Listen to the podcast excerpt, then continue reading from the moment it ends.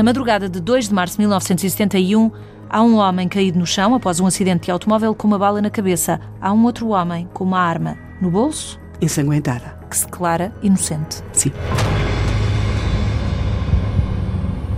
As aparências iludem. Vamos tentar juntar as peças, Helena. Como é que de um acidente de automóvel, de um encontro entre dois amigos, em que nada fazia prever que o desfecho seria aquele, era uma noite supostamente divertida, de Sim. alegria, de, de Sim, para ambos, em espaços completamente diferentes, encontram-se por acaso a, meio daquela madrugada, há o acidente de automóvel e acontece isto. Temos de perceber uma coisa: só há a versão do Daniel, o dono da arma, porque Manuel Carlos, a partir do momento em que aconteceu em, o que aconteceu, que ainda não se sabe o que é, em que aquela bala lhe entrou na cabeça, Manuel Carlos nunca mais falou. E o irmão de Daniel e as amigas?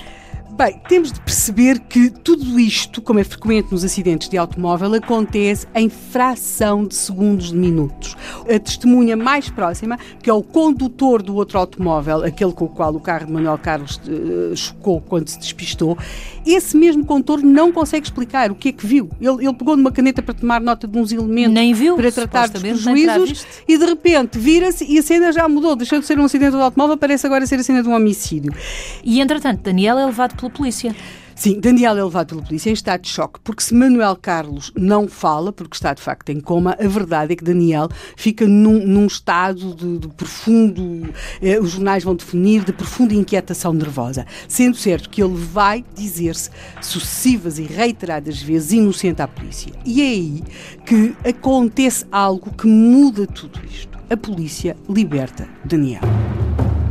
Se a polícia liberta Daniel é porque percebe que ele não é culpado. Sim, e como é que o percebe? Ou seja, nós temos aqui uma cena que nos foi contada muito pelos olhos daquele condutor daquele automóvel com o qual Manuel Carlos chocara antes de se enfiar no portal de, de, de um prédio. Houve testemunhas, portanto. Ah, claro, houve imenso barulho, houve quem tivesse vindo à janela, apesar de ser 5 horas da madrugada, uma pessoa com barulho daqueles acorda.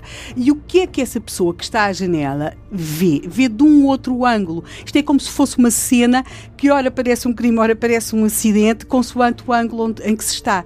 E essa pessoa que chega à janela viu, viu Daniel, que viajava ao lado de Manuel Carlos, a tentar sair do carro e a conseguir sair ferido, tem uns ferimentos ligeiros, mas está magoado, está ensanguentado no joelho, na cabeça. E Manuel? Viu Manuel Carlos, de facto, a falar com o condutor uh, do carro com o qual, o tal senhor Pedro Ferreira, com o qual ele tinha colidido, e vê mais vê que de facto há ali umas frações, e pode, isto pode acontecer no meio de um grande aparato, de um grande acidente. Manuel Carlos fica durante um breve momento sozinho. Daniel está fora do carro, porque está ferido e está a ver uh, se tem ajuda. O outro condutor foi ao seu carro buscar a caneta ou a esferográfica para tomar nota dos elementos de Manuel Carlos, para tratar lá dos arranjos. E Manuel Carlos fica sozinho. E quando fica sozinho, terá percebido o seguinte: o carro que ele guiava não era dele. O carro está, verdadeiramente falando, espatifado. Ele deu cabo do portal de um prédio. Ele tem ainda de pagar o arranjo do carro do outro condutor que amolgou de alguma forma, não, são, não é um grande prejuízo, mas também é um prejuízo. Um pensamento de frações de segundos. Sim, para um aspirante de finanças. Mas ele não está completamente sozinho dentro do carro. Dentro do carro, caído num assento, estava a arma do Daniel. Daniel usava a arma, provavelmente por trabalhar numa hidráulica, se calhar tinha de trabalhar à noite.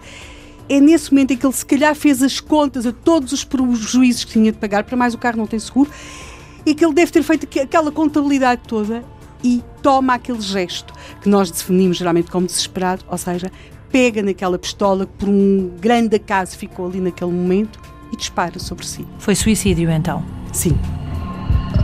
Manuel Carlos morreu cinco dias depois do acidente, sem nunca mais ter voltado a falar. Mas naquela madrugada do dia 2 de março de 1971, ao pé de Hermesinde, as aparências tinham de facto iludido. Aquilo que parecia ser a cena de um crime mais que óbvio, não tinha passado de um somatório de coincidências que culminaram naquele gesto desesperado de Manuel Carlos ao disparar sobre si mesmo. Se não tivesse havido testemunhas, podia ter havido duas vítimas. Sim, além da vítima Manuel Carlos que disparou sobre si mesma, a vítima Daniel que teria muito mais dificuldade em provar a sua inocência.